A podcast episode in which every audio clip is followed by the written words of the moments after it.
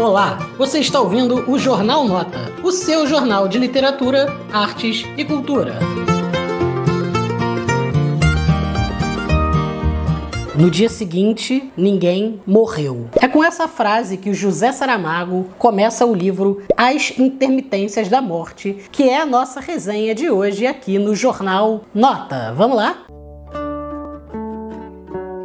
A gente aqui em casa tem não só um, mas dois exemplares das intermitências da morte, porque a gente gostou tanto do livro que quando se juntou para morar junto não quis se desfazer. Então a gente tem dois exemplares dele para você ver como que a gente gosta desse livro, né? Mas o que fala esse livro? Bom, As Intermitências da Morte foi publicado pelo Saramago em 2005, ali quando ele já tinha estruturado, né, o que que ele faria com a literatura dele, já estava usando a, a pontuação que ele ficou bastante conhecido, e ele é um livro basicamente que conta a história história de um dia que a morte para de matar. Tá, e aí a gente pode pensar que a morte para de matar seria um evento fantástico, sobrenatural, mas não, o Saramago trata isso de uma forma totalmente realista e começa a analisar os impactos do fato da morte parar de matar no mundo. E aí o que, que ele vai fazer? Ele vai ver que com o fato da morte parar de matar, as pessoas que têm seguro de vida vão passar por bastante problema, né? As seguradoras vão começar a falir, afinal de contas ninguém vai morrer. As empresas funerárias também vão fazer o quê?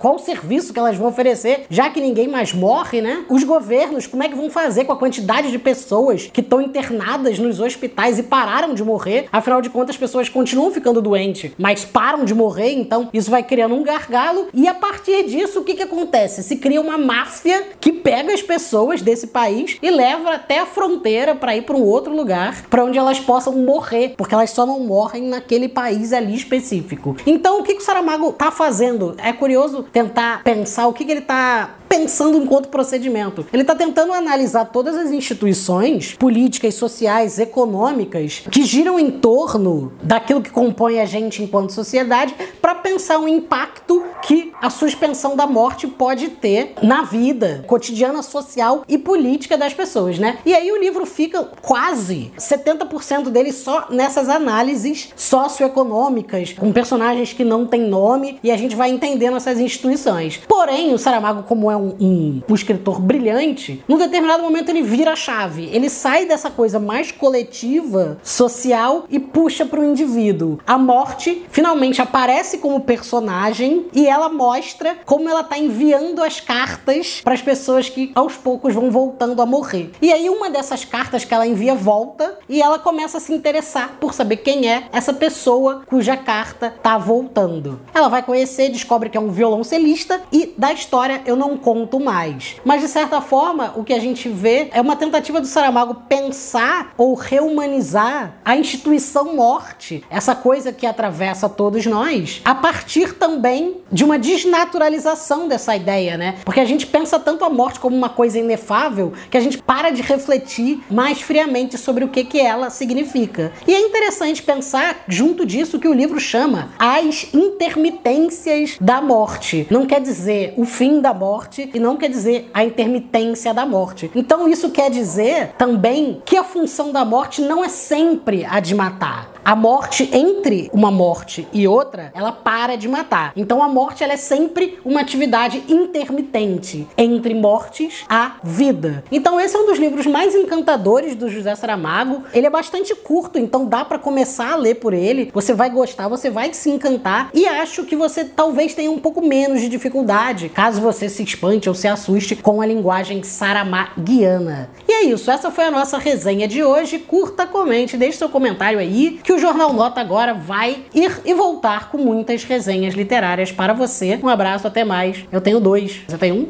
Um? Um?